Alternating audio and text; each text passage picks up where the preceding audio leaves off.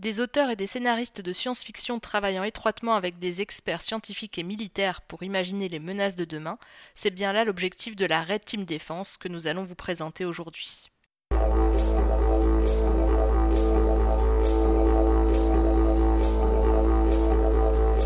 Les News du Futur est un podcast réalisé par l'association Futurible International qui traite de prospective, la sortie d'un livre, d'un rapport, l'interview d'un expert sur un sujet porteur d'avenir, bref, tout ce qui apporte un éclairage constructif sur le futur. Je laisse François Jouvenel, directeur de Futurible, présenter nos invités du jour.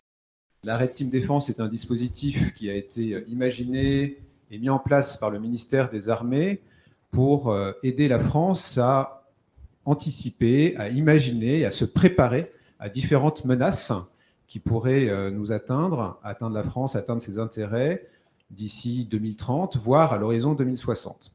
Donc nous avons aujourd'hui euh, la chance d'accueillir un certain nombre de responsables de ce dispositif de la Red Team et puis euh, des différents participants aux premiers travaux qui ont été développés dans ce cadre et qui vont donc vous pouvoir vous présenter à la fois quelle était l'ambition de cette Red Team, quels sont les différents travaux qui ont été développés jusqu'à présent dans le cadre de cette Red Team, et puis évidemment quels sont les effets qui en sont escomptés. Alors nous avons avec nous aujourd'hui Emmanuel Kiva, euh, qui est le directeur de l'agence Innovation Défense, dans le cadre duquel a été développée donc la, Red Team Défense. Emmanuel Kiva, vous, êtes également docteur en biomathématiques et vous avez travaillé pendant longtemps dans les domaines de l'intelligence artificielle et de la, de la simulation militaire. Nous avons euh, également euh, avec nous euh, aujourd'hui Jean-Baptiste Collat, qui travaille aujourd'hui avec l'Agence de l'innovation de défense, qui a été précédemment conseiller innovation à la Direction générale de l'armement, qui est par ailleurs Direction générale de l'armement associée à ces, travaux. Et vous, avez, vous êtes officier de l'armée de terre et vous avez participé à différentes missions de terrain, notamment en Afrique et au Levant. Euh, nous avons également avec nous Jeanne Bréjon. Jeanne Bréjon, vous êtes designeuse d'interaction. Il faudra nous expliquer un petit peu euh, ce que c'est. Vous êtes étudiante donc à l'école de design bien connue Strat, et donc vous avez accompagné euh, les travaux de cette première saison de la Red Team Défense. Et enfin, nous avons également avec nous donc Romain Lucaso, qui est auteur de science-fiction, qui a participé donc également à cette première euh, saison de la Red Team Défense. Vous êtes également, euh, Romain, consultant euh, dans le, dans le cabinet de Roland Berger. et vous êtes de formation philosophe, si je ne me trompe pas. Voilà, donc vous êtes une sorte de, couteau suisse. Donc maintenant, nous allons. je me tourne vers Emmanuel Kiva. Donc vous êtes directeur de l'agence de l'innovation de défense, hein, sous la responsabilité de laquelle a été placé ce projet Red Team. Euh, est-ce que vous pouvez nous rappeler quelles sont les ambitions de ce projet? Euh, Pourquoi est-ce qu'il a été lancé au sein du ministère des Armées? Et puis, ben, comment est-ce qu'il s'est déployé jusqu'à présent euh, Et quelles sont ses premières réalisations? Le but, c'est quand même d'arriver à quelque chose qui éclaire, qui notre avenir. Et c'est l'une des missions qui avait été, confiée à l'Agence Innovation Défense à sa création par Florence Parly en 2018. C'est de prévenir la surprise stratégique, c'est-à-dire de pouvoir se projeter suffisamment loin pour anticiper les menaces et mettre en place les mesures qui euh, permettraient de s'en prémunir. Euh, et là, on a un problème. On s'est rendu compte très rapidement que euh, finalement, vous demandez à un officier, un ingénieur de l'armement d'imaginer ce que sera la menace, la guerre en 2060. C'est compliqué. Et c'est compliqué parce que, d'abord, on est saturé aujourd'hui de sciences et de technologie. Euh, je crois que c'est Werner Winge qui parlait du mur de l'imaginaire, c'est-à-dire qu'on a du mal à se projeter au-delà de ce qu'on connaît déjà. Euh, si vous allez dans la rue, vous demandez c'est quoi le futur, on va vous dire c'est, euh, allez, à une chance sur deux, les voitures volantes ou l'intelligence artificielle. Mais le futur, il est déjà là. Finalement, on a déjà des voitures volantes, on a déjà de l'intelligence artificielle. Et si vous demandez à un ingénieur de l'armement d'imaginer le futur de la guerre, il va vous imaginer un char du futur avec euh, certes un canon laser, une cape d'invisibilité, de la propulsion euh, avec une énergie nouvelle, mais finalement, ça sera toujours un char. Et on s'est dit comment est-ce qu'on peut arriver à se projeter dans un futur qui ne soit pas euh, contraint par nos modes de pensée? Et il y a une population qui fait ça très bien. Ce sont effectivement les auteurs, les dessinateurs de science-fiction, les designers, les prospectivistes, qui peuvent penser hors du cadre. Et d'ailleurs, si on regarde un petit peu ce qui s'est passé euh, dans les 30-40 euh, dernières années, on voit qu'il y a beaucoup de choses qui ont été prévues euh, de cette manière-là. D'où cette idée, euh, cette idée qu'on a eue de pouvoir euh, constituer cette euh, expérimentation, parce qu'il s'agit d'une expérimentation, et le commandant Collat vous, vous en parlera plus en détail tout à l'heure, de faire appel à cette, cette communauté, ce qui entre nous n'a pas été n'a pas été anodin puisque ben, le militaire, la science-fiction, c'est quelque chose qui fait peur. Et donc le, le but, je le rappelle, c'est pas d'inventer les armes du futur. Le but, c'est de pouvoir utiliser cette communauté, pour ce pourquoi elle est particulièrement efficace, arriver à nous projeter dans une, dans une société, dans un monde, euh, à un horizon très lointain, pour pouvoir ensuite revenir en arrière et identifier euh, les, les, mesures nécessaires. Et je crois que c'est Isaac Asimov qui disait que le, le la, la science-fiction, c'est la seule branche de la littérature qui se soucie des réponses de l'être humain au progrès de la science et la technologie. Et c'est en ce sens que l'on veut faire euh, appel à, cette communauté-là. Donc encore une fois, imaginez un monde dans lequel vous avez des menaces nouvelles. On pourra parler, je pense qu'on parlera de la première saison, de ce que nous avons voulu euh, présenter au grand public pour illustrer la, démarche. Euh, vous voyez bien qu'il s'agit bien là de penser comme si nous étions en 2060 pour mieux anticiper ce monde-là. Juste un petit mot, pourquoi on appelait ça Red Team? Parce que on a eu plusieurs messages en disant mais c'était un scandale, il y a une loi tout bon, l'armée française euh, s'anglicise à outrance. Alors Red Team, c'est un terme consacré. En fait, euh, c'était euh, pendant les années 50, pendant la guerre froide, en fait, le Pentagone qui avait créé une cellule de réflexion chargée de penser comme le pacte de Varsovie, et dont l'insigne finalement était une étoile rouge. Et donc ce terme de Red Team, qui est donc une équipe chargée de challenger finalement euh, les euh, militaires et ceux qui préparent la défense de demain a été conservé dans un premier temps dans le monde des hackers et puis aujourd'hui bien le ministère des Armées euh, français se le réapproprie mais c'est un terme consacré.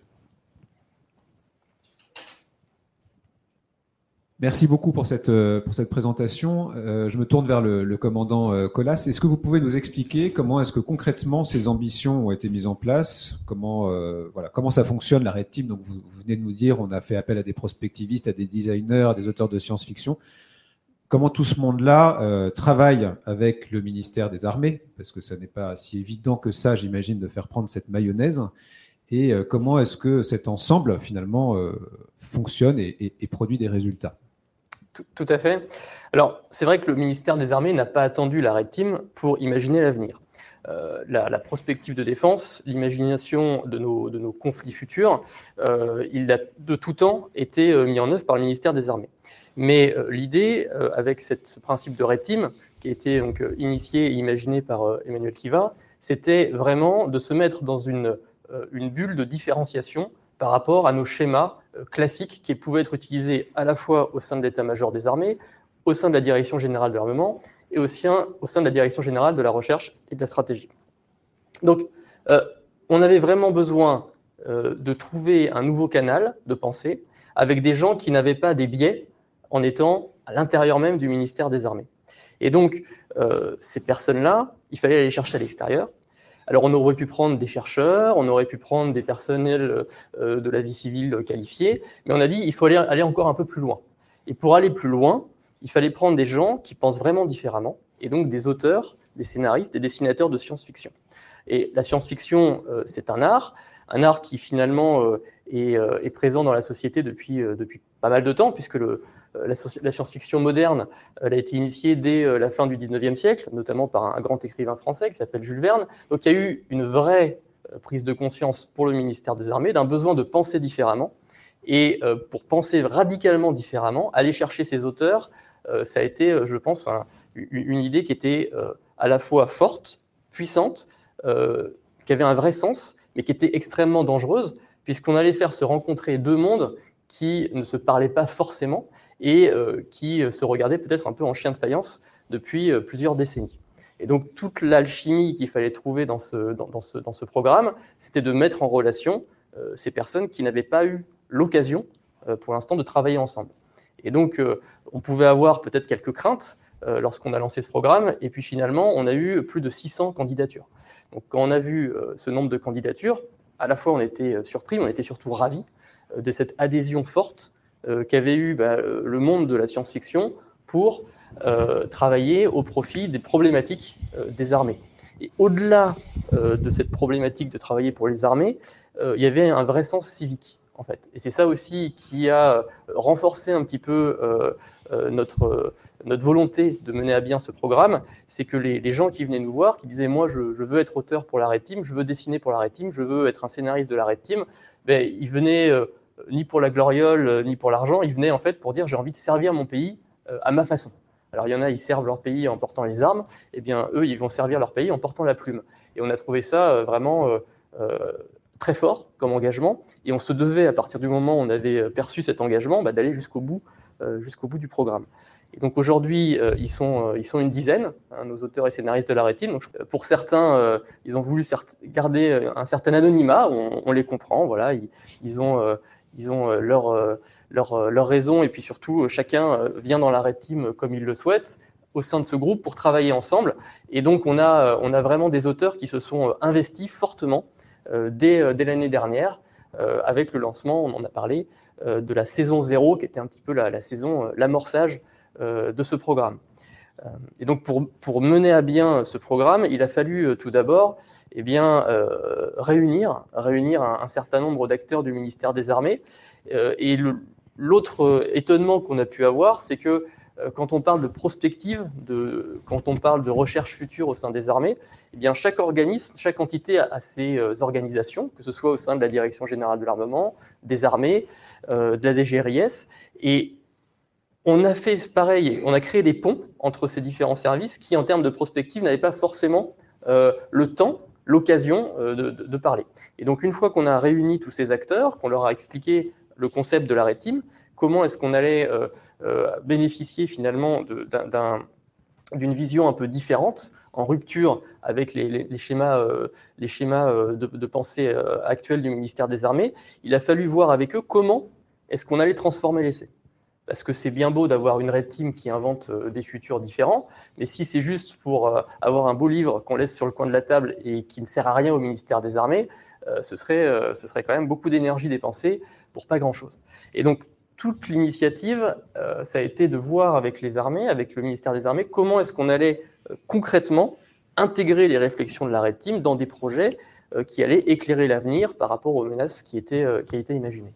Voilà. Et donc c'est pour ça, et on le voit, on le voit à l'écran, que la Red Team, elle n'est pas toute seule, elle est entourée d'autres équipes, et une des plus importantes euh, qu'on a mis en place et qui continue à être renforcée cette année, c'est la Blue Team.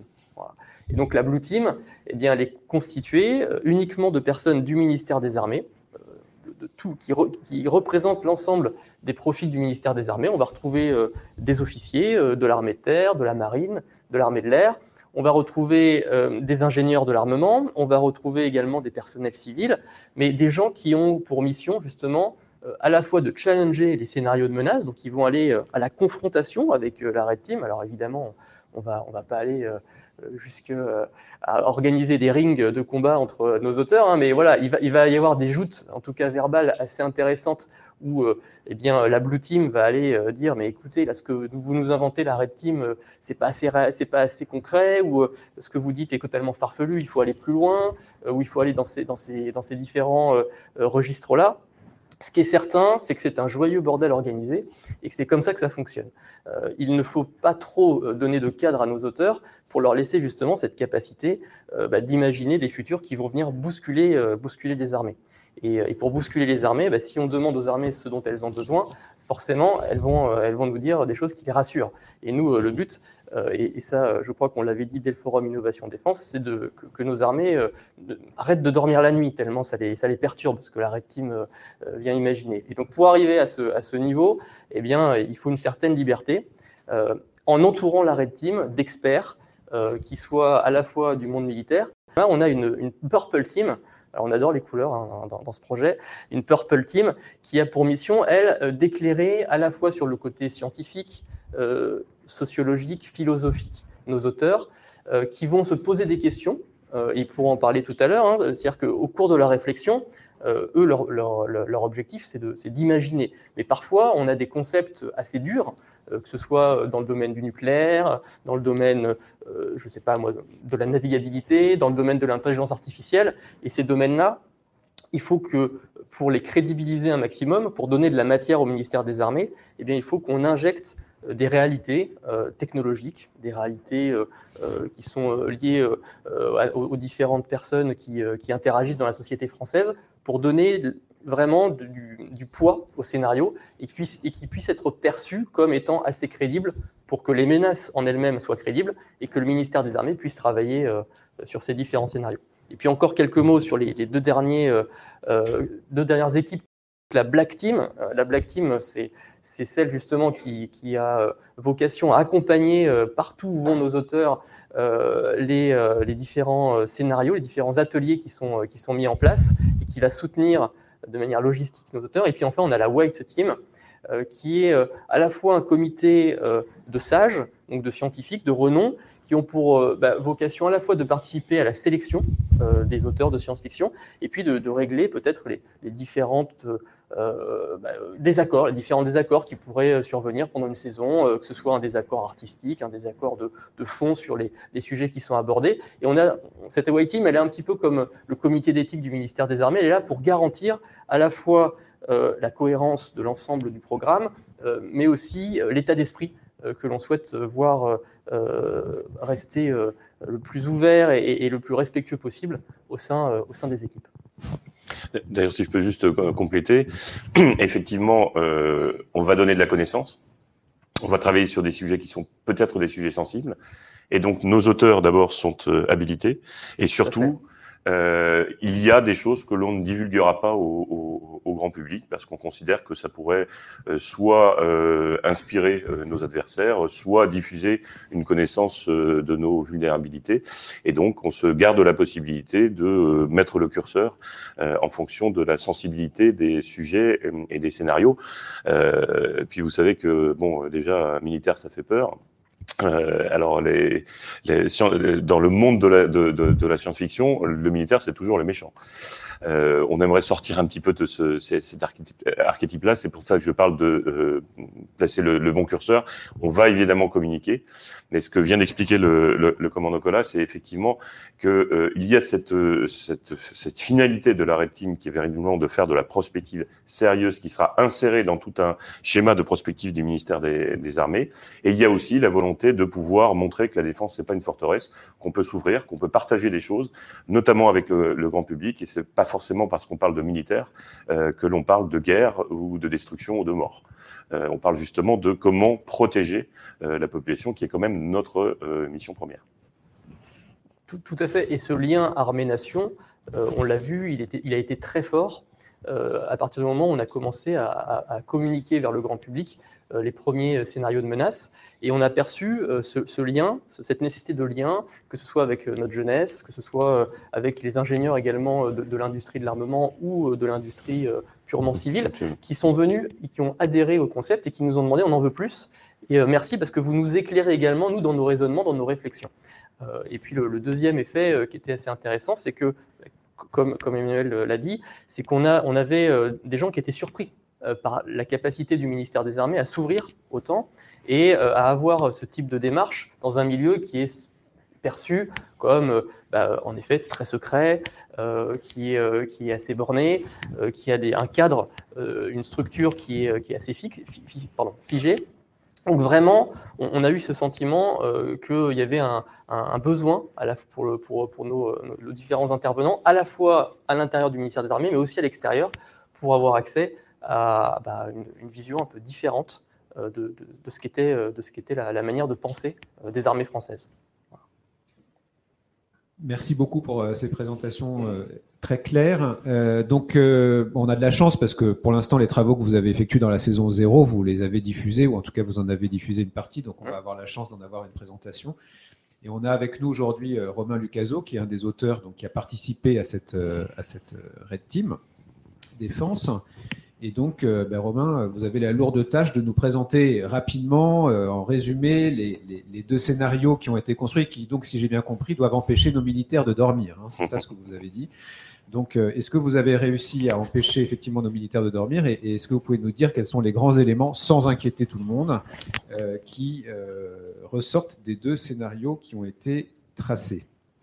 Alors, on, a construit des scénarios euh, qui visent non pas à prédire euh, l'avenir, ça je, tiens à insister là-dessus avant de les présenter, mais à effectivement construire des menaces et des situations de menaces qui se situent dans ce qu'on pourrait appeler un cône de vraisemblance, c'est des choses qui pourraient arriver, euh, mais qui effectivement constituent d'une certaine manière des situations limites, des renversements de paradigme qui vont forcer nos interlocuteurs du, ministère des Armées à euh, prendre leurs questions positionnement stratégique d'une manière différente de ce qui s'est fait jusqu'ici. Euh, donc, euh, de ce point de vue-là, et, je pense que c'est important d'insister là-dessus, ce pas des travaux qui ont une valeur ou une finalité de nature prospective. alors, je, vais, du coup présenter un peu les, deux scénarios qu'on a produits et je vais essayer d'expliquer pourquoi on les a produits comme ça, parce que je pense que c'est ça qui est intéressant pour nos, pour nos, nos auditeurs. Le premier scénario, euh, c'est un scénario qu'on a appelé Nouveau Barbaresque et qui se passe dans le pourtour méditerranéen.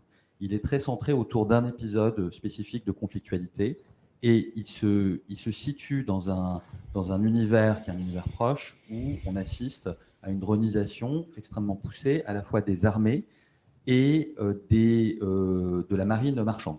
Et donc c'est un scénario, en gros, pour le résumer en quelques mots, qui consiste en une prise d'otage liée au piratage d'un très grand bateau de transport maritime euh, complètement automatisé par euh, une équipe de terroristes euh, installée à Alger et soutenue par une puissance, par une grande puissance internationale, qui met la France dans une situation compliquée parce qu'une intervention directe contre l'équipe de terroristes est, impossible pour des raisons géopolitiques. Ce qui est important dans ce scénario, c'est qu'il vise quoi? Il vise d'une certaine manière à, explorer et à pousser à son extrême limite ce que signifiera la guerre du futur lorsque nous serons dans un cadre de très forte automatisation, de très forte dronisation, euh, à la fois des équipements civils et militaires. Qu'est-ce que ça voudra dire en fait en termes d'intervention? On pourra pirater à distance, on pourra faire des choses comme ça. Le deuxième scénario, donc c'est un scénario de finalement qui pousse jusqu'à ces dernières franchement les implications de technologies qui sont déjà là. Le deuxième scénario, c'est un scénario plus géopolitique et il vise à, raconter l'émergence d'une nouvelle nature euh, de, nation, d'une nouvelle euh, espèce d'acteur euh, para-étatique ou post-étatique, qui est une nation pirate. il part d'une Amérique latine en voie d'effondrement à la fois écologique et économique, où se constituent des populations qui sont des populations qui sont des populations pirates. Et ces populations pirates vont à un moment donné attaquer euh, la Guyane française, attaquer le, site de Kourou, être poussés par l'armée française, continuer pour autant leur développement, euh, construire une sorte d'État euh, flottant au milieu de l'Atlantique, coloniser progressivement ces, ces, mers, en fait, qui jusqu'ici étaient plutôt des territoires de, des, zones de navigation, des zones de transit que véritablement des zones de peuplement, voilà, et menacer l'ordre international par cette, cette posture effectivement très différente des États, des États classiques. Et là, on est dans un scénario un peu différent. Évidemment, on pioche dans les tendances technologiques euh, qu'on peut voir aujourd'hui et dont on peut se dire qu'elles vont se déployer demain, mais on pioche aussi dans euh, une question qui est en gros celle de l'interaction entre euh, les États classiques, dont la France, avec leurs armées constituées, régulières, leurs flottes, etc., et des, entités qui sont des entités post-nationales ou transnationales, et dont le, point d'ancrage si je puis m'exprimer ainsi, puisqu'on parle de pirates, n'est plus effectivement une zone géographique terrestre, n'est plus un territoire euh, délimité géographiquement, mais plutôt une zone d'action dans cet élément éminemment mobile qu'est la mer. Donc voilà, ces deux scénarios, je pense qu'ils illustrent assez bien, dans leur côté très vraisemblable ou dans leur côté moins effectivement probable, puisqu'il y a des choses qui sont peut-être moins probables dans ces scénarios, la volonté, et qui est très liée à cette technique de la science-fiction, de l'écriture de science-fiction qu'on a qu'on a déployé, euh, double, qui est un, de changer les règles du jeu. On met effectivement nos interlocuteurs, lecteurs, euh, euh, spectateurs d'une série télé ou dans le, cas d'espèces militaires, dans une situation où on leur décrit quelque chose où les règles du jeu ne sont pas celles qu'on connaît. C'est ça le, travail de la science-fiction, c'est ça l'apport de la science-fiction. Il y a une deuxième dimension, ça ma, collègue le racontera mieux que moi, qui est une dimension d'incarnation. On n'est pas simplement en train d'écrire un rapport qu'on va utiliser, euh, lire et puis euh, oublier ensuite. On essaye de l'incarner au maximum par du design, par de l'illustration, par la description, par exemple, de, sous-jacents anthropologiques, sociologiques, notre nation pirate. Voilà, elle fonctionne comment? C'est quoi ses institutions politiques? Que chantent les gens quand ils ont bu un coup de trop, vous voyez ce genre de choses, de façon à rendre tout ça le plus incarné possible et à aider à un exercice de projection mentale. Merci beaucoup, euh, Romain. Alors, peut-être une petite question complémentaire avant de passer euh, la, parole à, Jeanne Bréjon sur la façon dont vous, avez, euh, vous nous avez expliqué qu'il y avait ces deux scénarios et qu'ils ont chacun leur logique propre. Qu'est-ce qui a amené finalement au choix de ces deux scénarios? Comment est-ce que vous avez fonctionné assez concrètement hein, pour déterminer ces, ces, deux scénarios? Parce que des scénarios de menaces, on peut en imaginer, j'imagine, des centaines, malheureusement. et donc, qu'est-ce qui a fait que vous êtes finalement fixé sur ces deux scénarios-là? Est-ce que c'est c'est le ministère des Armées qui est arrivé en posant un cadre, ou bien est-ce que c'est vous, auteur de science-fiction, et euh, disons euh, les différents euh, participants à cette Red Team qui ont proposé un certain nombre de choses? Comment ça a fonctionné? Alors, Essayez d'inventer des, des, centaines de scénarios de menaces à la fois crédibles et disruptifs, vous allez voir si c'est facile. Mais blague à part, c'est en fait c'est un, un jeu itératif et qui ressemble beaucoup euh, un mélange de, pensée structurée et de, de rédaction de, scénarios de, séries en réalité, puisqu'on travaille en équipe, c'est vraiment un travail de créativité en équipe. Et donc, si, vous voulez, c'est un mélange ou un aller-retour entre euh, trois, trois pôles ou trois instances mentales. La première, c'est nous, auteurs de science-fiction, on amène avec nous à la fois des techniques de créativité et une, grande, euh, comment dire, une grande valise pleine de ficelles qui sont les ficelles de la science-fiction, les techniques narratives, les, manières de voir les choses, les manières de retourner, euh, de, transformer, voilà, de transformer des situations pour en faire des situations de science-fiction qui provoquent l'étrangeté, le contre-pied, etc. Donc ça, c'est une première dimension. Là, c'est là qu'il y a un peu d'intuition, par exemple. Il y a une deuxième dimension qui est, je confronte ces, ces éléments-là, je confronte cette volonté-là de prendre le contre-pied des situations réelles, de, du futur prévisible, etc., à la parole des experts. Et donc je vais aller voir, euh, on va aller voir en équipe euh, euh, tout un ensemble d'experts, ministère des Armées ou hors ministère des Armées, qui vont nous raconter des choses fabuleuses sur la résistance des matériaux au frottement de l'air, voilà, la possibilité de cacher des gens dans des fusées pour les, mettre en orbite, etc. etc. Et donc ça, effectivement, c'est l'élément de cadrage vraisemblable, puisqu'on doit se raccrocher à ces choses-là. Je vous ai cité des, discussions qui sont plutôt des discussions de nature technologique. Il y en a d'autres qui sont aussi avec le ministère des Armées sur qu'est-ce qu'il est réaliste de raconter, par exemple, sur un certain type de menace ou une autre. Et donc, du coup, on a effectivement ce cône de vraisemblance et on, essaye de situer dans le cône de vraisemblance, ou du moins à la frontière de celui-ci. Et il y a une troisième dimension d'itération ou de, dialogue qui consiste à, euh, qui est très bien menée et qui est très intéressant, qui consiste à proposer des hypothèses d'abord de thématiques, puis plus précisément de thématiques plus précises, puis enfin de menaces à ces équipes du ministère des Armées avec qui on dialogue. Et donc là, il y a euh, un travail critique qui est ça j'achète, ça j'achète pas, ça en effet ça me fait vraiment peur, ça ça me fait pas peur du tout, euh, voilà c'est une bêtise. Et, donc on affine progressivement. Donc c'est pas tant que euh, un exercice où nous on proposerait voilà trois quatre menaces et puis ensuite le ministère nous dirait bah prenez ça ou à l'inverse où il nous dirait bah, ce qui nous inquiète c'est ça donc développez-le. C'est un exercice beaucoup plus itératif et donc dans lequel il y a finalement beaucoup plus d'incertitude sur ce qui va sortir à la fin. Vous voyez, euh, pour vous donner un exemple rigolo, quand on a commencé à réfléchir au scénario des pirates, on avait tous très envie de faire des pirates de l'espace. Parce que vous voyez, en science-fiction, les pirates de l'espace, c'est extrêmement cool. Bon, on a discuté avec des experts et puis avec le ministère des Armées, ils nous ont dit bon, c'est quand même un univers très très étatique, l'espace. Les pirates de l'espace en 2040, en 2060, on n'achète pas. Ils avaient raison. Donc du coup, on s'est dit ben, nos pirates, on va les mettre dans la mer Merci beaucoup, euh, merci beaucoup Romain. Alors, je, me tourne maintenant vers Jeanne Bréjon, qui est donc euh, designeuse d'interaction. Alors, il va d'abord falloir que vous nous disiez ce que c'est que le design d'interaction. Et puis, si j'ai bien compris, vous faisiez partie de, cette, de cet ensemble, notamment pour réussir à incarner, comme l'a dit Romain, ces scénarios prospectifs et donc faire en sorte qu'on y croit. Alors d'abord que le ministère des Armées y croit, j'imagine que c'est la première mission, et puis évidemment aussi euh, l'ensemble des, destinataires de, ces scénarios-là. C'est un point important parce que nous, euh, professionnels de la prospective ici à Futurib, on sait que c'est un point qui peut parfois manquer dans les travaux de prospective, qui peuvent apparaître comme étant parfois trop abstraits ou trop généraux, et donc ne pas donner assez d'éléments pour pouvoir s'y raccrocher, pour pouvoir se projeter dans ce monde-là, et donc y croire, y adhérer, et finalement le prendre véritablement au sérieux et s'en préoccuper. Et donc, euh, comment est-ce que vous avez travaillé? Quelles sont euh, les, différentes effectivement euh, recettes que vous avez pu mettre en place Quels sont éventuellement aussi les défis que vous avez, que vous avez rencontrés Donc, en premier, je vais donc expliquer qu'est-ce que c'est le design d'interaction. donc, il y, a, vraiment deux designs d'interaction. Il y a l'interaction homme-machine qu'on entend en général parler, le user experience, l'interface, ce qui en général ce qui relie l'homme et, et euh, nos data, nos données. Euh, mais il y a aussi euh, les interactions entre hommes, donc le design de société. Et ça, c'est très intéressant parce que ça ressemble au design d'interaction homme-machine, mais c'est toute une autre manière de gérer la complexité, représentée dans, nos machines, et faciliter les échanges entre les gens, entre les équipes, et justement essayer d'illustrer, de faire comprendre et de, montrer des choses euh, qui sont complexes.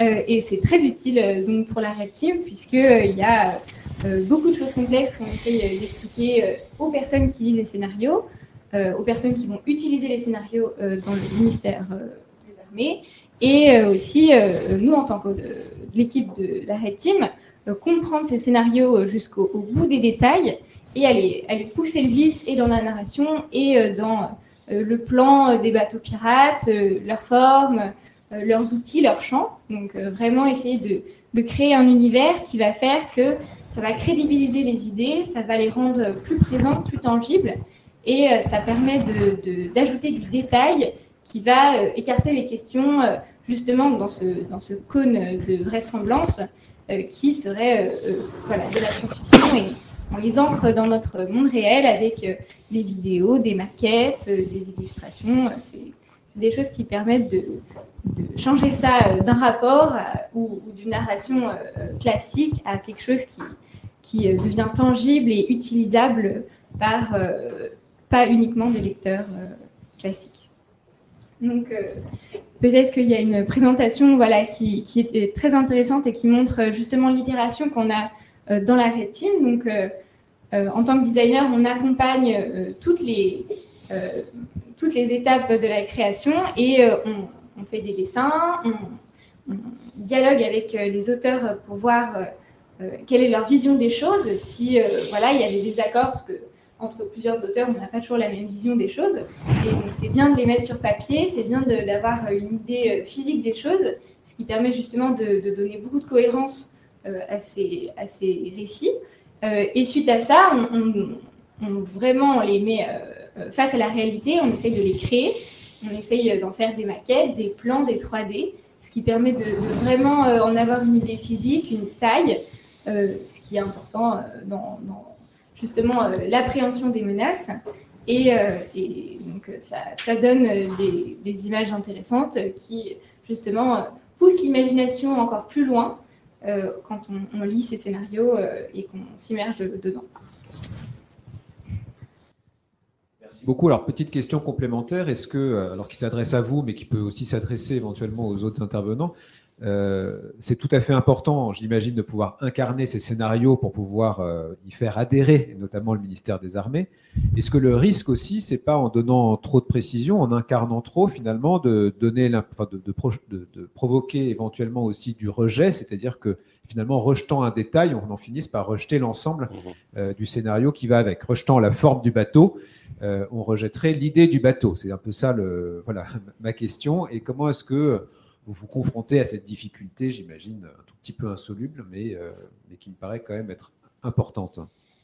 Euh, ce qui est vraiment intéressant, c'est, euh, ben, vu qu'on travaille avec le ministère des Armées, on leur propose aussi des moments de conflictualité dans le scénario qui demandent une certaine crédibilité, surtout au, niveau scénaristique. Et, ça, c'est très difficile pour des personnes connaissant absolument pas euh, le monde militaire. Et c'est là où justement le dialogue et l'itération avec euh, le ministère va nous permettre de, crédibiliser euh, les choses auxquelles ils n'adhèrent pas, notamment sur des questions stratégiques. On leur propose quelque chose et ils nous disent non, la France, ça ne serait pas la manière dont elle réagirait ou, il y aurait des, choses qui se passeraient différemment. Donc, c'est des, choses à changer.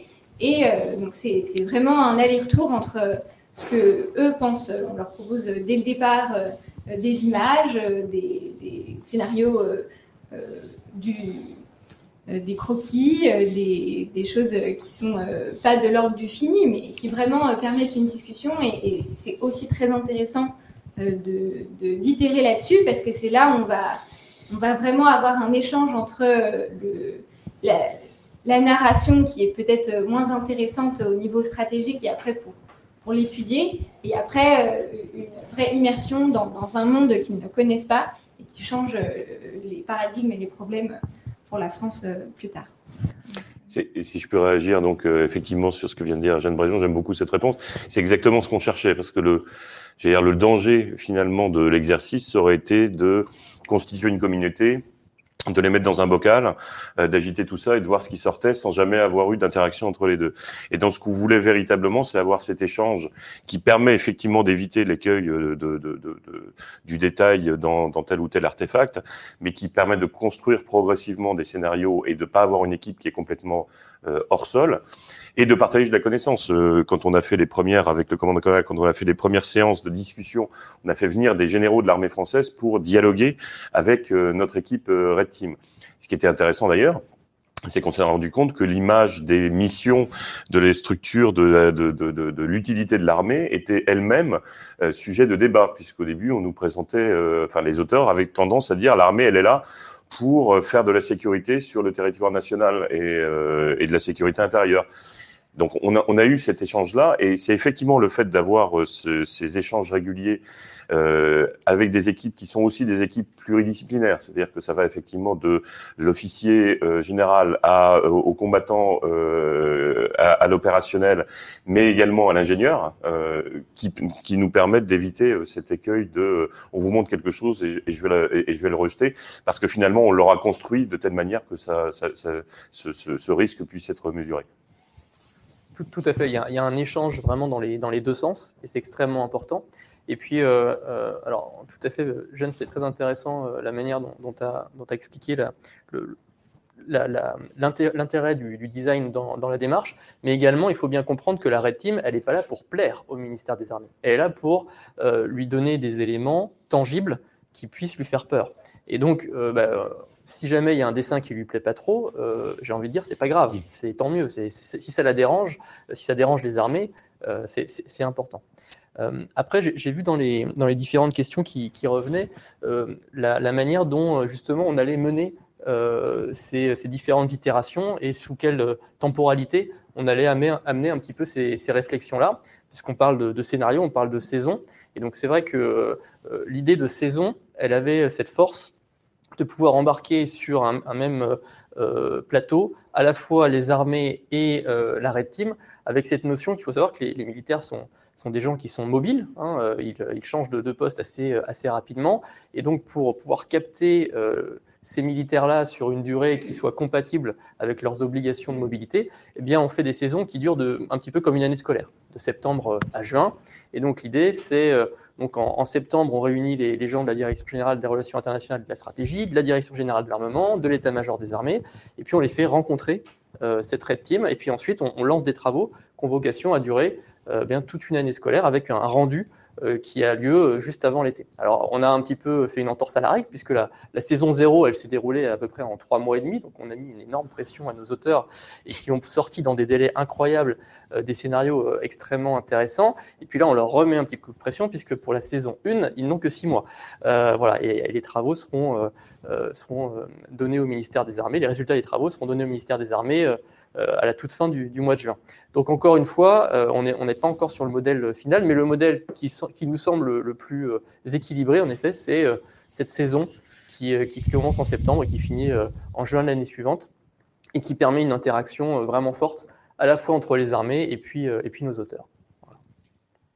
Merci beaucoup. Alors, euh, l'intervention de Jeanne montrait bien, insistait bien sur un des points qui est vraiment important aussi pour nous en prospective, c'est tout ce qui a trait à l'appropriation, c'est-à-dire comment est-ce que la participation à l'élaboration finalement des, différents scénarios, des différents travaux d'anticipation permet aussi d'y croire et donc est aussi un élément important euh, derrière dans euh, la confiance qu'on va leur faire et la façon dont on est en capacité effectivement de, les prendre en charge. Il y a beaucoup de choses, beaucoup de ressources sur votre site. Hein, donc il y a un site mmh. internet dans lequel il y a beaucoup de ressources qui ont été euh, créées, mises à disposition, qui permettent aux personnes intéressées d'aller regarder.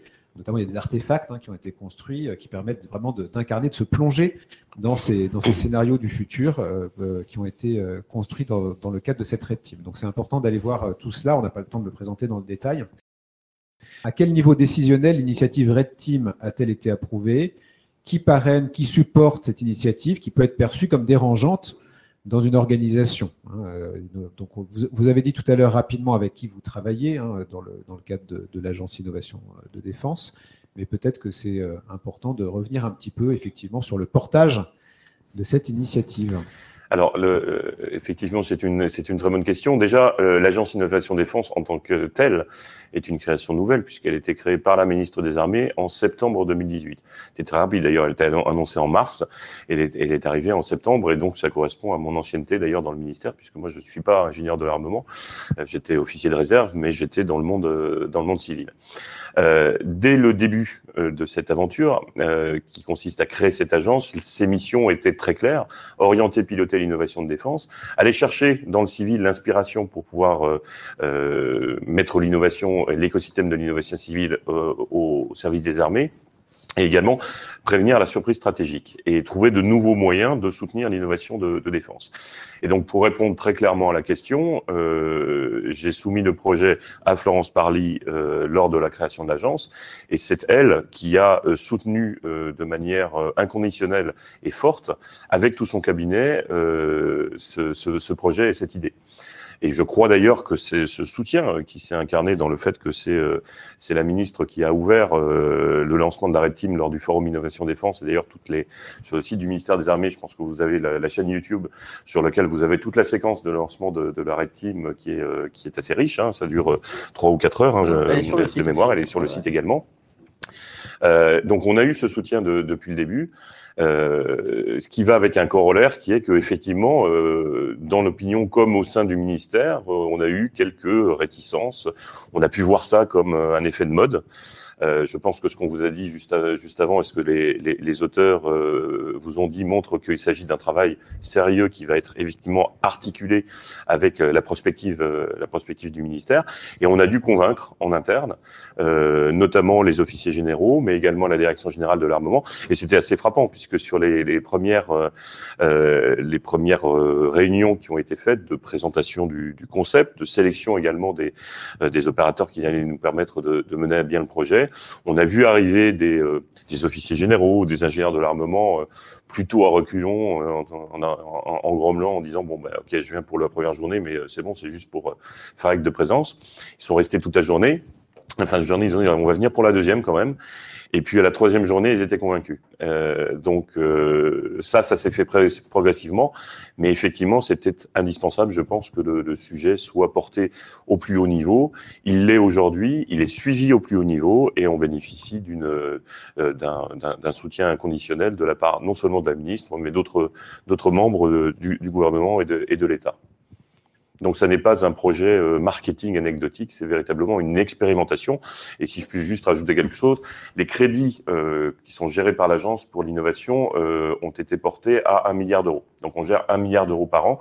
C'était 750 millions d'euros avant euh, la loi de programmation militaire. C'est passé à un milliard d'euros on ne met pas plus d'argent pour faire comme avant avec plus d'argent. Et donc, dans notre mission, il y a aussi trouver de nouveaux modes de euh, soutenir, d'encourager, de dynamiser l'innovation de défense. C'est ce qu'on fait avec un projet comme la Red. Très bien, merci beaucoup pour cette, euh, cette, réponse très claire. Et là, vous avez parlé plutôt de l'amont. Moi, ce qui m'intéresse aussi, c'est l'aval, c'est-à-dire la façon dont ça redescend sur, euh, sur les, les questions véritablement opérationnelles. Donc, comment ces travaux-là sont saisis euh, par les différentes directions du ministère. pour l'instant, vous avez un recul euh, qui est faible euh, sur le sujet, mais quels sont les défis à l'issue de cette première saison zéro, enfin cette saison zéro, quels sont les principaux défis que vous voyez? J'imagine que tout vous n'avez pas déjà des solutions pour tout. Hein, il ne s'agit pas de dire que vous avez des solutions pour tout nécessairement, mais quels sont les défis que vous voyez à relever justement dans les prochaines saisons pour améliorer, si je puis dire, la façon dont ces travaux peuvent être saisis par l'institution ministère des Armées et, enclenchés finalement sur des choses assez opérationnel. Ah ben, je vais laisser le commandant qui est justement opérationnel, euh, voilà, qui incidemment, c'est c'est pas pour rien que c'est le commandant Collat qui, est, euh, qui euh, aujourd'hui coordonne, euh, coordonne parce que c'est un officier, c'est un officier innovant. Et il le dira jamais, donc je le dis, il y a un excellent bouquin qu'il a écrit qui s'appelle Innover en plein chaos, que vous pouvez vous procurer et vous allez voir que voilà cette, cette innovation, quand il disait tout à l'heure, le ministère, l'agence innovation défense n'a pas inventé l'innovation. Effectivement, il y a une longue tradition d'innovation au sein du ministère. Je dis, tu l'auras jamais dit. D'accord, merci, mais, parfait. merci beaucoup. alors, ce, ce défi d'un d'intégrer, euh, d'intégrer en effet les, réflexions qui sont portées par, euh, par, cette Red Team au sein du ministère des Armées. Alors, il y a le défi en effet de pouvoir répondre euh, aux, différentes menaces qui sont, imaginées, mais il y a aussi le défi avant tout de, faire prendre conscience de ces menaces. Avant de trouver les réponses, il faut déjà que au sein du ministère des Armées, dans les différentes réflexions sur les menaces futures, eh bien, on puisse les intégrer dans leurs réflexions. Et ce qui est assez intéressant, justement, c'est qu'on a essayé de trouver euh, au sein de la Blue Team dont je vous parlais au, début de notre échange, un canal qui soit assez direct entre justement les travaux de la Red Team et les travaux euh, de prospective et de construction du, futur, du futur des armées, à la fois dans, en termes organisationnels, opérationnels et puis en termes technologiques. Et donc cette Blue Team, tous les membres de cette Blue Team euh, font partie à la fois d'un cercle d'orientation et d'un cercle euh, opérationnel qui sont tous, ils viennent tous de, services qui travaillent à la prospective de défense. Donc on peut dire que quand j'ai euh, des gens de la Blue Team qui viennent voir les travaux de la Red Team, ce sont ces mêmes personnes qui, au sein du ministère des Armées, ont l'obligation et la mission de penser l'avenir des armées. Donc, j'ai envie de dire, le, le, canal ne peut pas être plus direct. Donc ça, c'était déjà un premier point qui nous semblait essentiel. Et puis le, deuxième point sur lequel on est en train de travailler, parce que comme vous l'avez relevé, euh, nous sommes très jeunes en termes d'initiative, eh bien, c'est comment on peut traduire concrètement euh, ces, menaces en travaux de recherche pour justement trouver des moyens de canaliser cette menace, voire de la, supprimer, euh, de la contrer de manière efficace. Menaces et risques. Et ça, eh bien, il faut savoir qu'au sein du ministère des Armées, il y a différents projets euh, qui peuvent être lancés, euh, que ce soit des projets de recherche, que ce soit des projets d'accélération de l'innovation de défense, que ce soit des études technico-opérationnelles, on a tout un, panel finalement de projets qui peuvent être lancés en lien avec euh, les, problématiques qui nous sont remontées par la rétine. Et on a déjà, on est en train de réfléchir, des, idées de projets qui pourraient directement découler euh, eh bien, des, conclusions qui ont pu avoir lieu à la fois sur la première saison, sur celle qui, qui, va arriver également cet été, et puis les prochaines. Et donc chaque année, euh, eh bien, on aura soit des comités de réflexion qui seront lancés euh, à partir des travaux de la RETIM, soit, si vraiment ces comités de réflexion estiment que c'est nécessaire, de lancer des vrais projets très concrets sur des technologies, sur des réflexions organisationnelles ou opérationnelles qui vont nous permettre de challenger concrètement la menace qui a été imaginée, voire d'y apporter des réponses euh, à des échelles de temps qui peuvent être très rapides si euh, la technologie euh, est assez mature ou, l'organisation est assez mature dans, dans, l'architecture du ministère des Armées. Vous avez cette expérience au sein du ministère des Armées. Est-ce que finalement cette expérience vous apparaît comme étant reproductible, intéressante dans d'autres domaines, et notamment dans le domaine économique et industriel. Alors, je sais, finalement, je ne sais pas si vous êtes les mieux placés pour répondre à cette question-là, mais vous pouvez quand même apporter une réponse notamment Emmanuel Cliva, vous disiez que vous travailliez dans le privé auparavant, mhm. donc c'est intéressant d'avoir ça. Et puis peut-être qu'on pourra avoir l'éclairage de Romain euh, Lucaso, puisque Romain a une double casquette et qu'il travaille aussi euh, pour des grandes entreprises privées ou d'autres administrations publiques. Et donc, ça peut être intéressant aussi d'avoir euh, votre éclairage là-dessus. Alors, je, pour répondre brièvement à la question, je vais, juste pour vous dire comment c'est arrivé cette idée de Red Team, vous allez comprendre pourquoi. c'est arrivé parce que j'ai une femme qui est connaisseuse et euh, très connaisseuse de science-fiction, et qui m'a amené euh, à un festival qui était le festival des Utopiales, un festival qui n'a pas eu lieu malheureusement l'an dernier à cause de la pandémie, et qui a lieu tous les ans à, Nantes, euh, que je vous conseille d'ailleurs, qui est dirigé par le président du festival, c'est Roland Lehoucq, qui est un astrophysicien au CEA et qui d'ailleurs fait partie aussi maintenant du comité d'orientation du comité de pilotage de l'innovation de défense, puisqu'on l'a fait rentrer au, plus près du dispositif. Pourquoi j'en parle? Parce que euh, dans ce cadre-là, on m'a euh, invité à euh, débattre sur scène sur ce projet euh, Red Team en présence de euh, Denis Vajram, qui est un, un fameux dessinateur de science-fiction, et d'Alain Damasio, que vous connaissez sans doute, qui a écrit un, remarque, de remarquables livres, La Horde du Contrevent, Les Furtifs, etc., mais qui n'est pas la personne la plus pro-militariste que je, que je connaisse. effectivement, on a eu un échange assez musclé, puisque je me suis fait attaquer sur le fait que je militarisais les utopiales. Et puis finalement, en discutant, à la fin, la conclusion, c'est mais finalement, c'est pas ça tellement le problème, c'est pourquoi est-ce que d'autres ministères ne se saisissent pas de, euh, de, de, la même problématique et pourquoi vous n'avez pas confié euh, le ministère de l'écologie, par exemple? Alors moi, je ne confie rien du tout aux UTICAP, c'est pas moi qui les, euh, qui les dirige, mais la question est tellement vraie qu'aujourd'hui, euh, à la lumière donc des, euh, des différentes présentations d'arrêt qu'on a pu faire, nous avons d'autres ministères qui viennent nous voir en nous disant finalement, est-ce qu'on peut avoir faire un retour d'expérience avec vous pour voir comment est-ce que vous concevez cela? Est-ce que c'est transposable? Alors, je peux vous citer euh, le ministère de, l'économie et des finances, euh, je peux vous citer le ministère de l'écologie et je peux vous citer également le ministère de la santé. Euh, avec qui on a initié, le ministère de l'Intérieur, euh, notamment la Direction générale de la gendarmerie nationale, qui veut travailler. Alors vous allez me dire, c'est un peu des militaires aussi, mais bon, qui veut, qui veut aussi travailler avec nous. Et donc oui, on espère bien que ce modèle-là va pouvoir percoler euh, dans d'autres dans d'autres communautés, y compris dans des écosystèmes qui ne sont pas étatiques. Et en particulier, on a des grands groupes qui là aussi sont intéressés à discuter avec nous la rétime, encore une fois, ça ne nous appartient pas. Euh, ce qui, on, a utilisé, on a imaginé ce concept-là parce qu'il correspondait à nos, nos problématiques. Mais, donc voilà, on est tout à fait ouvert à faire partager euh, notre expérience, nos bonnes pratiques et euh, le résultat de ce qui n'est encore aujourd'hui, je le rappelle, qu'une expérimentation.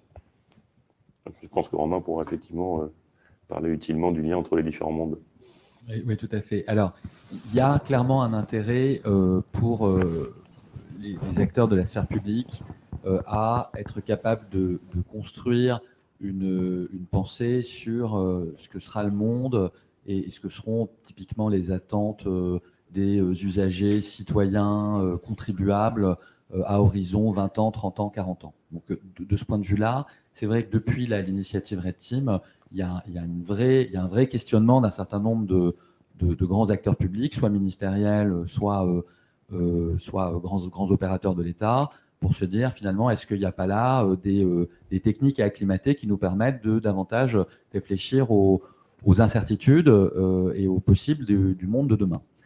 Sur la, question du secteur privé, finalement, et donc plutôt des, acteurs économiques, là, la, question est, plus compliquée, au sens où ce type d'approche, elles ont du sens pour des acteurs qui ont l'obligation de penser euh, finalement le, monde euh, sur des échelles de temps qui sont beaucoup plus longues que ce qu'on fait habituellement lorsqu'on bâtit un business plan.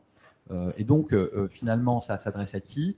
Ça s'adresse à des acteurs qui ont dans leur modèle économique des enjeux d'investissement à très long terme, typiquement des acteurs de l'infrastructure, des acteurs de l'énergie, des acteurs industriels, qui effectivement ont, peuvent avoir des pas de temps ou des cycles voilà, des, cycles de réflexion portant ou des cycles stratégiques qui sont nettement plus longs que ce que font la plupart des acteurs euh, de l'économie. Euh, historiquement, ce type de démarche euh, de, créativité sur ce que sera, ce que peuvent être les, futurs, on les a beaucoup vus dans des, paradoxalement, chez des acteurs qui sont complètement différents, qui sont plutôt, qui viennent plutôt du monde de la grande consommation, du luxe, euh, il y avait eu une très belle initiative qui avait, proposé à des auteurs de science-fiction d'imaginer le luxe euh, du futur qui avait été porté par le comité Colbert il y a quelques années. J'en avais pas fait partie, j'étais trop jeune à l'époque, mais des, vénérables auteurs de science-fiction y avaient participé. Euh, voilà. Et, effectivement, là, l'idée, c'est quoi? C'est de se dire, est-ce que notre, notre modèle d'affaires, est-ce que notre modèle d'investissement, est-ce que nos choix d'investissement, non pas ils sont justes, parce qu'encore une fois, les auteurs de science-fiction ne prévoient pas l'avenir, contrairement à ce que prétendent, euh, au moins prétendent les prospectivistes, les économistes, etc. Mais euh, le but, c'est vraiment de se dire, finalement, face à des scénarios qui sont euh, surprenants, est-ce que le modèle organisationnel dans lequel on fonctionne, est-ce que notre modèle économique, est-ce que nos, sources de valeur, est-ce que notre culture sont résistants, adaptables et effectivement capables de, de répondre à des, à des événements euh, étonnants, surprenants. Et, c'est quand même une leçon de l'histoire euh, au global et puis de l'histoire euh, très récente qu'il se passe toujours des choses surprenantes dans l'histoire. Donc c'est des exercices assez utiles de ce point de vue-là.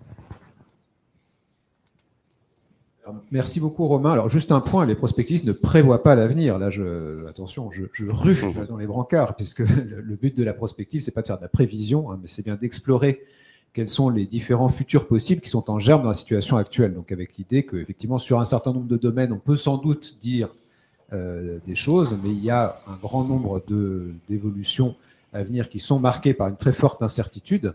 Et l'objectif, c'est bien de pouvoir apprivoiser cette incertitude pour pouvoir se plonger dans des scénarios futurs et se préparer à la diversité des futurs qui sont euh, en germe dans la situation actuelle.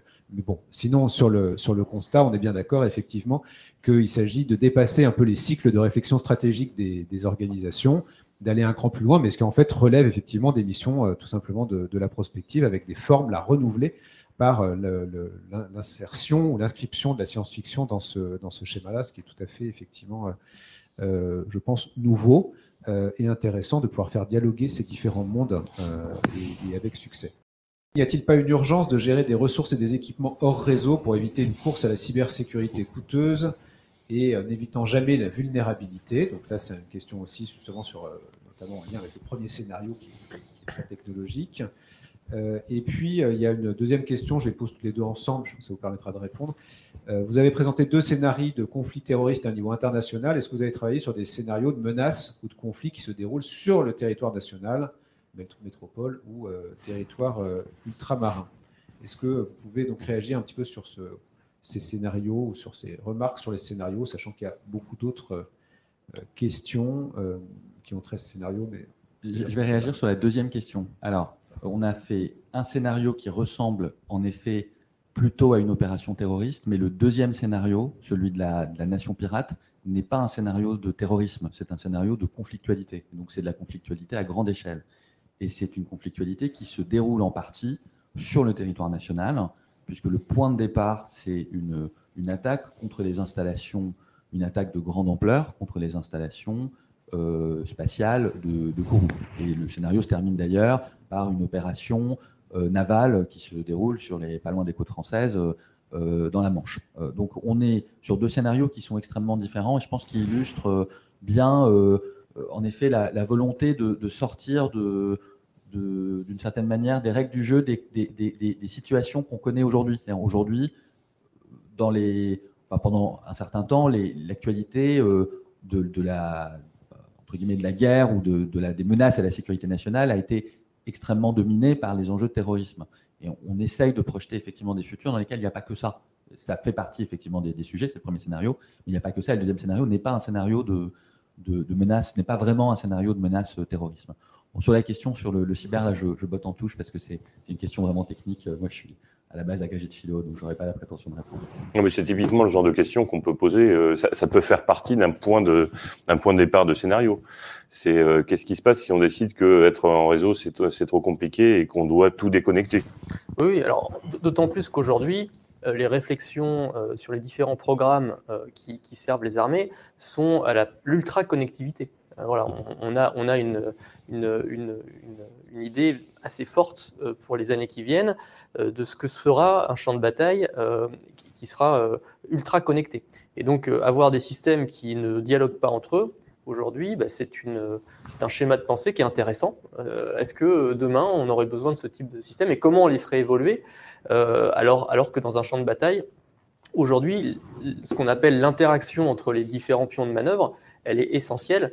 Euh, pour permettre à ce que justement euh, les différents euh, conflits puissent se passer avec le moins de tirs fratricides et avec le plus de rapidité d'action. Et donc tout ça, eh bien ça, évidemment, ça demande à être, challengé, mais ce qu'il faut bien comprendre aujourd'hui, c'est que eh bien, le, les conflits du futur s'orientent vers des conflits de plus en plus connectés les évolutions techniques et technologiques sont au cœur des scénarios, est-ce qu'elles ne sont pas finalement le premier moteur des menaces avec les cyberattaques, exemple réseau d'eau, hôpitaux, etc.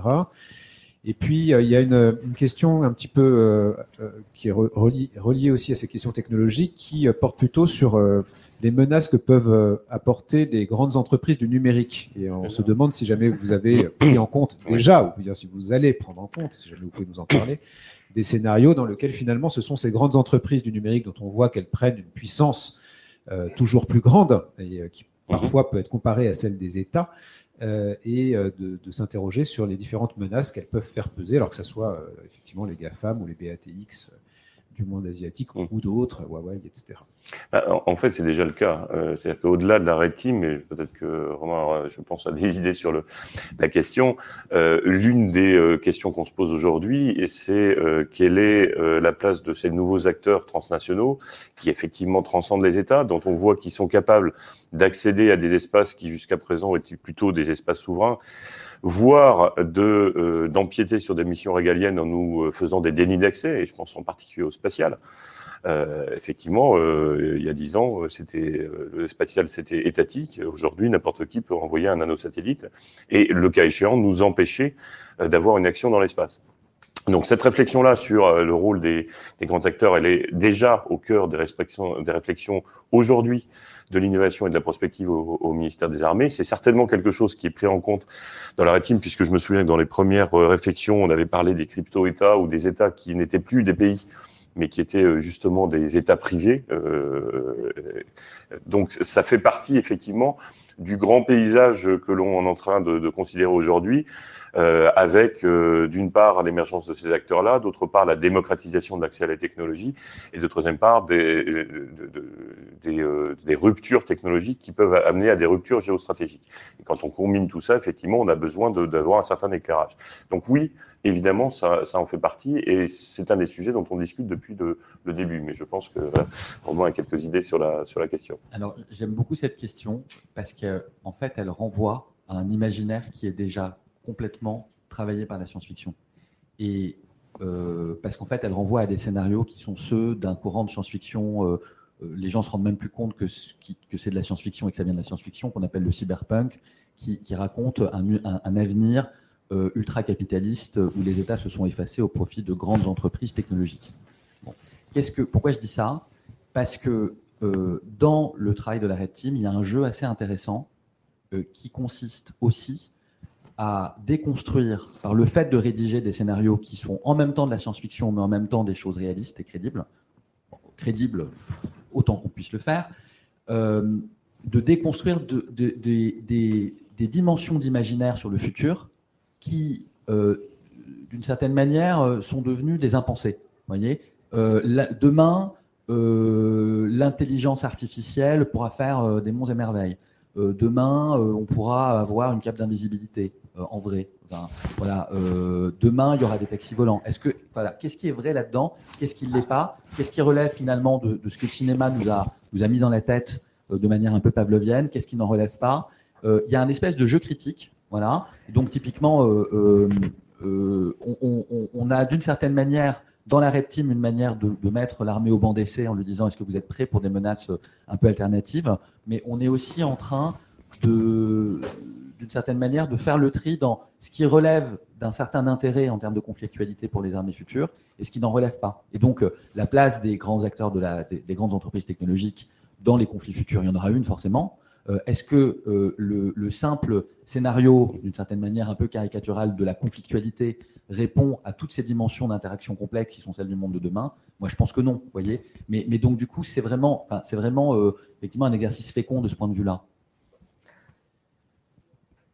Merci beaucoup. Alors, il y, a euh, deux questions. Je vais peut-être me tourner euh, plutôt vers, vers Jeanne, même si je pense que vous avez tous aussi collectivement des, des réponses à apporter à cela. Mais il y a notamment deux questions qu'on peut relier. Il y en a une qui dit que des études ont montré l'effet de séries, de films sur la stigmatisation, notamment du monde arabo-musulman depuis le 11 septembre. Est-ce que cet exercice tel qu'on a pu le voir dans les deux scénarios, ne va pas contribuer à ce cercle vicieux? Alors j'ai envie d'élargir un petit peu la question, parce que je vois, je vois pas pourquoi là on parlerait spécifiquement du monde d'arabo-musulman, alors sauf peut-être parce qu'il y a quelque chose qui se passe à Alger, mais, hein mais bon, sinon je vois. Bon. Mais en tout cas, est-ce que effectivement l'ensemble des travaux tels qu'ils sont réalisés, euh, et puis euh, des matériaux qui sont produits grâce à, ces travaux, ne permettent pas aussi d'alimenter euh, des bulles en fait euh, sur euh, ces menaces futures.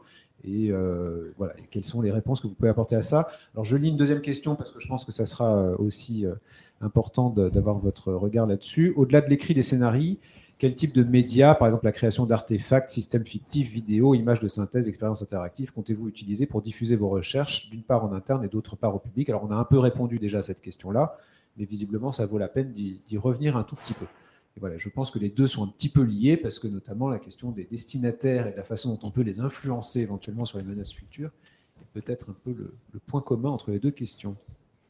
Eh bien, pour la première question, je pense que c'est peut-être pas intéressant de regarder uniquement un scénario. Ça va plus, plus être à propos de tous les scénarios. Pour les ancrer le plus possible dans le monde réel, faut bien identifier une menace. Et donc, il s'avère que chaque scénario va avoir une menace réelle qui existe aujourd'hui. Et ben, il y a des scénarios où on nous a dit non, c'est pas très intéressant d'avoir ce, type d'État en tant que menace. Euh, donc euh, ça, c'est bien sûr euh, au, niveau de, la crédibilité que c'est intéressant d'avoir des menaces qualifiées.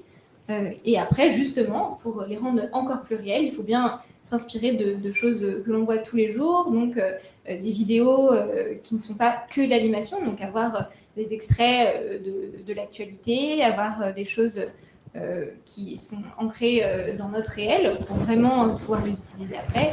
Et c'est, je pense, le plus intéressant.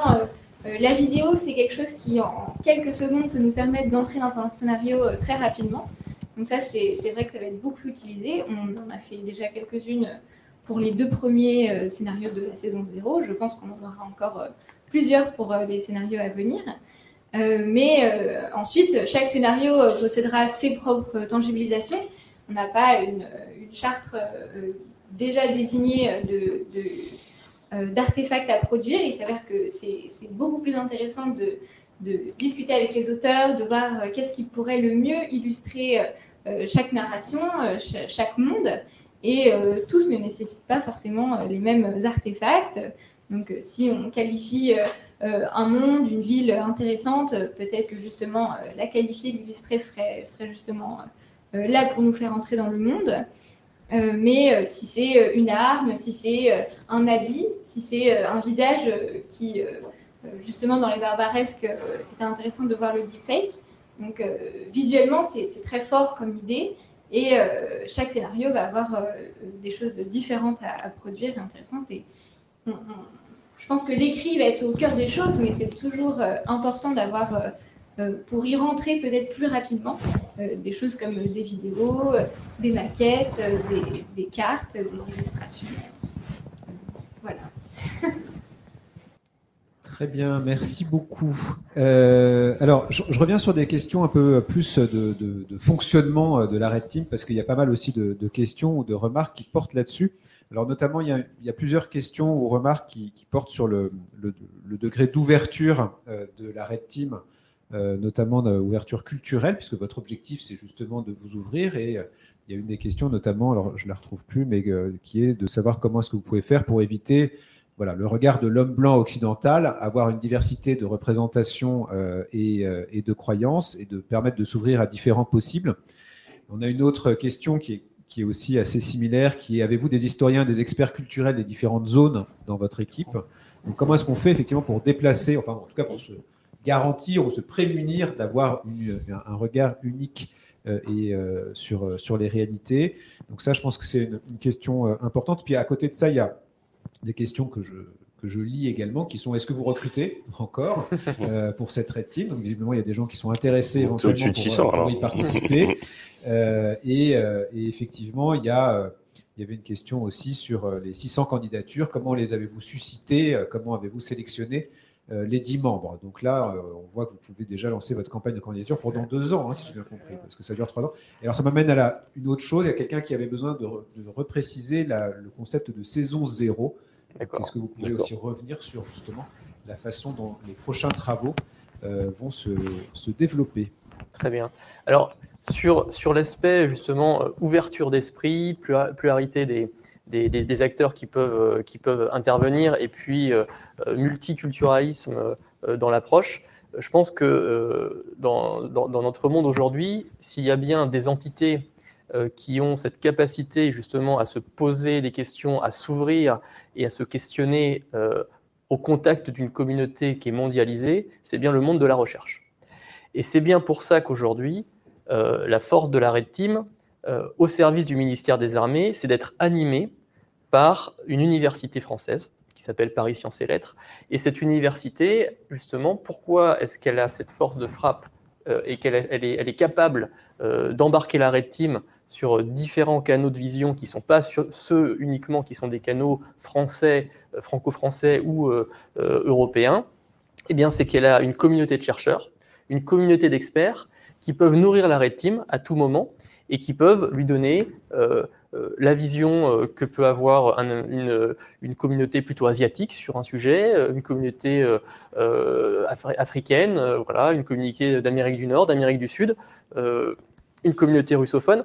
L'idée, c'est d'avoir ce mélange euh, d'expertise, ce mélange de vision, et c'est les auteurs aussi qui en font la demande. Si les auteurs, à un moment, se disent, bah, sur, telle problématique géopolitique, sur telle approche euh, sociologique, eh bien, il me faut un regard extérieur, il me faut une expertise qui ne soit pas uniquement une expertise apportée par euh, un expert français, eh bien, notre opérateur, qui est Paris sur Lettres, est capable de mobiliser assez rapidement cette expertise parce qu'on est sur une expérience qui est évidemment très sérieuse, qui mobilise des menaces qui vont être analysées par le ministère des Armées, il ne s'agit pas de créer des, biais. Alors tout le monde crée des biais, on ne sera pas à l'abri, mais on essaie d'en créer le moins possible en gardant cette ouverture d'esprit, cette capacité de mobilisation de ressources. Ça, c'est extrêmement important.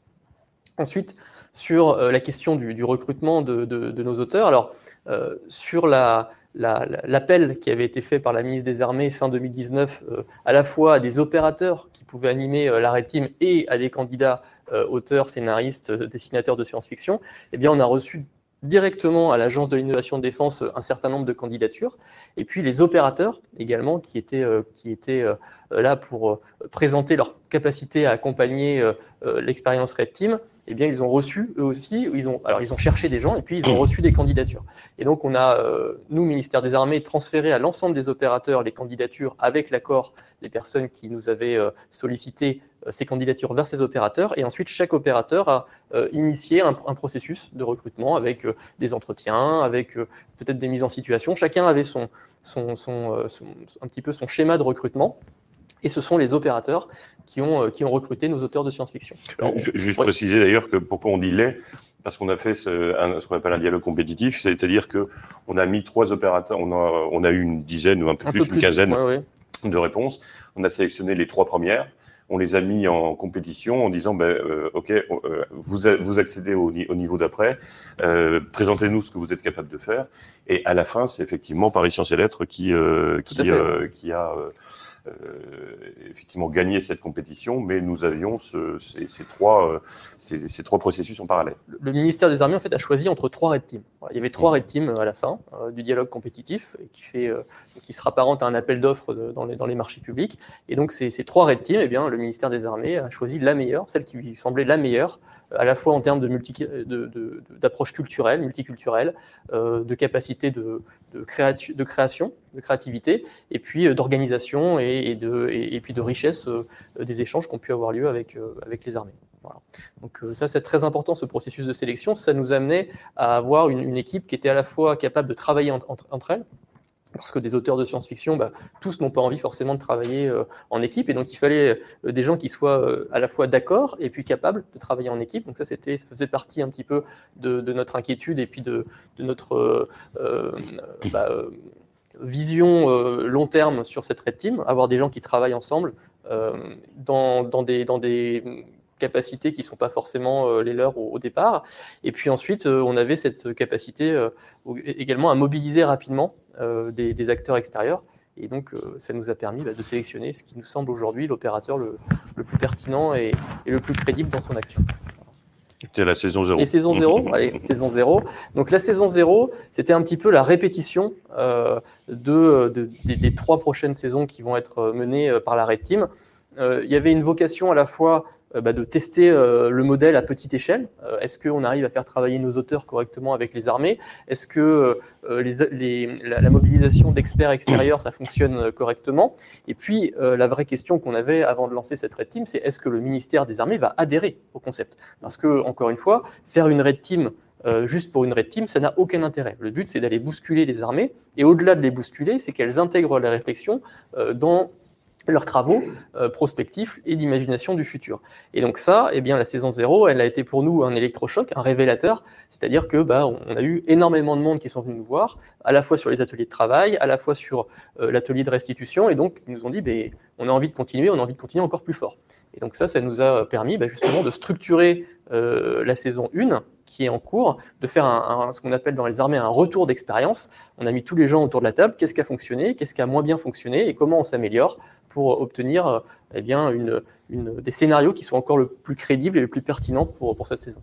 Voilà. Donc la saison 0, c'était une répétition, et c'est quelque chose qu'on aime cultiver à l'Agence de l'innovation de défense. Hein, euh, L'innovation, c'est une suite d'itérations, c'est une suite d'essais, Winston Churchill disait que euh, quelque chose qui réussit, bah, c'est une suite d'échecs en fait, euh, qui, qui, a fini par fonctionner. et on a, on a vraiment cette capacité justement à l'agence d'accompagner des projets sur des petits cycles courts. Et la saison 0, c'était l'exemple très concret de cette capacité de pouvoir mener des, des cycles courts. Très bien, merci beaucoup. Puis j'en profite aussi pour dire, donc on a bien compris que l'opérateur de cette Red Team, en quelque sorte, c'était Paris Sciences et Lettres, donc qui travaille en interaction avec vous. Et puis on a aussi un animateur d'équipe, hein, j'ai oublié de le dire, mais Nicolas Mainviel qui, qui, nous, écoute, euh, qui est avec nous aujourd'hui, discrètement euh, caché derrière son masque, mais euh, qui, effectivement a ce rôle aussi d'animation de, cette équipe. Alors peut-être une dernière question, parce qu'il nous reste quelques minutes. Quelle est la plus-value et la différence avec les travaux prospectifs de la CIA, qui sortent régulièrement dans le domaine public? Donc en gros, vous avez dit que la Red Team, le terme venait aussi de la guerre froide.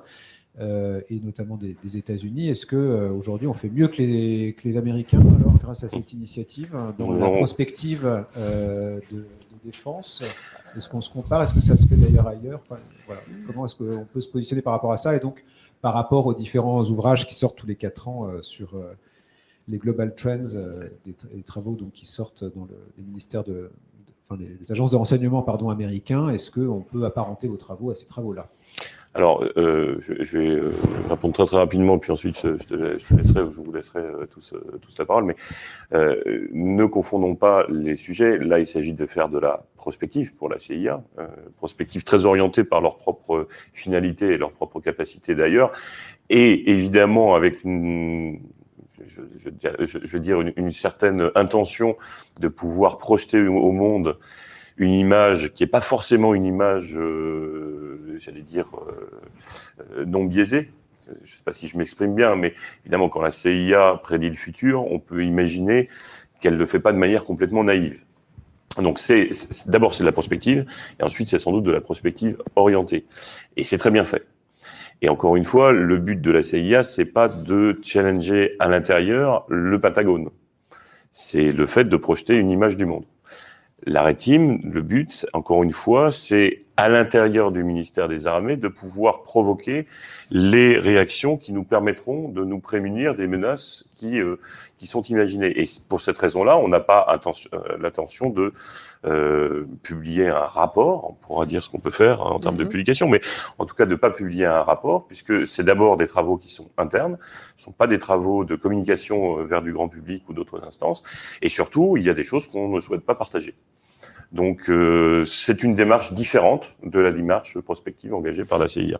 Oui, tout, à fait. Ce qu'il faut bien comprendre, c'est que la démarche RETIM, et Emmanuel l'a rappelé, elle est à vocation du ministère des Armées. Alors, aujourd'hui, on en parle, on, diffuse quelques contenus, parce que c'est extrêmement important également que nos auteurs puissent montrer ce qu'ils font, une partie de ce qu'ils font, et qu'ils soient fiers de ce qu'ils font, parce qu'un auteur qui ne peut pas publier, qui ne peut pas parler de, de, sa créativité, je pense que c'est quand même assez, euh, assez triste. Mais le fondement même de ce projet, c'est d'aller donner de l'information euh, pertinente à l'ensemble du ministère des Armées avec cette confidentialité qui s'attache à une partie des travaux. C'est vrai que ce n'est pas, pas du tout euh, euh, la démarche qui, par exemple, qui, a été évoquée et que fait la CIA. Et puis au ministère des Armées, je ne sais pas si on veut faire mieux, mais en tout cas on fait différemment sur ces sujets-là, et différemment aussi avec un cône. On parlait tout à l'heure de, cône de vraisemblance, là c'est un, un, cône d'interactivité avec les armées qui est largement plus, plus, plus fort et plus important que ce que peut faire la CIA sur le renseignement. Le renseignement, ce n'est qu'une partie aujourd'hui de la réflexion que porte la Red Team. La Red Team, elle porte la réflexion, on l'a évoqué tout à l'heure, du cyber, du spatial, mais également des problématiques aéroterrestres, du domaine maritime, euh, des problématiques également, pourquoi pas, de recrutement euh, demain. quelle, perception a la nation de son armée? Quelle perception a la nation d'un conflit? Et donc, il y a euh, toutes ces différentes itérations avec la société qui sont prises en compte. Et ça, c'est extrêmement important. La Red Team a la vocation à aborder toutes les problématiques que peuvent rencontrer les armées françaises demain, et pas uniquement sur une petite caractéristique que peut être le renseignement, qui, est importante aujourd'hui, mais qui n'est qu'une petite caractéristique aujourd'hui dans tout le panel d'actions dont, dispose et, le ministère des Armées et dont il a besoin pour demain mener les conflits du futur. Si je comprends bien, on a beaucoup de chance de vous avoir eu aujourd'hui et puis d'avoir une diffusion de certains travaux parce qu'après, euh, vous allez redevenir la grande muette, hein, euh, ou en tout cas diffuser beaucoup moins que ce que vous avez pu le, faire sur cette initiative. Mais on est vraiment dans une initiative qui vise à transformer en profondeur hein, le, ministère des Armées, donc il y a une vocation essentiellement, euh, essentiellement interne. Est-ce que vous avez quelques mots de, conclusion éventuellement à cette session un élément que vous auriez eu envie de dire et sur lequel vous n'avez pas pu vous exprimer avant que nous clôturions cette euh, séance? Non, moi je suis, euh, enfin je pense qu'on a, on, a abondamment euh, décrit l'initiative. moi je suis, à titre personnel, extrêmement heureux de voir l'intérêt que ça suscite en dehors des, des murs fortement gardés du ministère des Armées à Ballard. C'est aussi un moyen euh, de travailler avec des équipes qui sont pluridisciplinaires, de sortir de l'entre-soi, euh, de travailler hors du monde stricto sensu de la défense, même si, euh, vous l'avez compris, l'objet est quand même porte des impératifs de, de, sécurité et de sûreté nationale. Donc évidemment, on va être un petit peu euh, un petit peu contraint par cela, mais euh, moi je suis très heureux de voir euh, l'intérêt que ça suffit, et j'aimerais souligner le, le, le, courage et l'implication de, des auteurs qui, qui travaillent à nos côtés. D'abord, c'était pas facile de venir auprès du ministère des Armées, euh, dans des communautés littéraires qui sont euh, parfois euh, assez opposées au concept que, que, que, nous, que nous manipulons tous les jours. et je suis assez bluffé, si j'ose dire, de leur engagement et de leur intérêt désintéressé. véritablement. parmi les, tu le disais tout à l'heure, parmi les 600 candidatures, il n'y a pas une qui nous a demandé c'est payé combien. Enfin, c'est quand même relativement admirable. Et, euh, et, donc rien que pour ça, eh bien, je, je souhaite qu'on aille vraiment jusqu'au bout de l'expérience. Euh, et puis ensuite, on verra euh, ce que l'on en fait. Est-ce que l'on va pérenniser cette action? Est-ce que l'on va finir par euh, avoir euh, des auteurs de science-fiction, euh, des designers qui vont être embauchés par le ministère des Armées? Je ne sais pas encore. On verra bien. Merci beaucoup et je vous confirme qu'effectivement votre initiative euh, rencontre un très franc succès et suscite un intérêt majeur, donc notamment dans le monde de la prospective et où on voit bien que l'interaction avec la prospective est effectivement un élément d'intérêt majeur. Donc merci beaucoup à vous d'avoir euh, bien voulu venir ici et présenter ces travaux et puis on espère avoir quand même l'occasion prochainement de retravailler avec vous sur ces sujets. Merci à nos invités du jour et merci à vous de nous avoir écoutés. Si le podcast vous a plu, n'hésitez pas à le partager vous pouvez suivre notre actualité sur notre site internet www.futurib.com et sur les réseaux sociaux. Nous avons hâte de vous retrouver pour un nouvel épisode des News du Futur.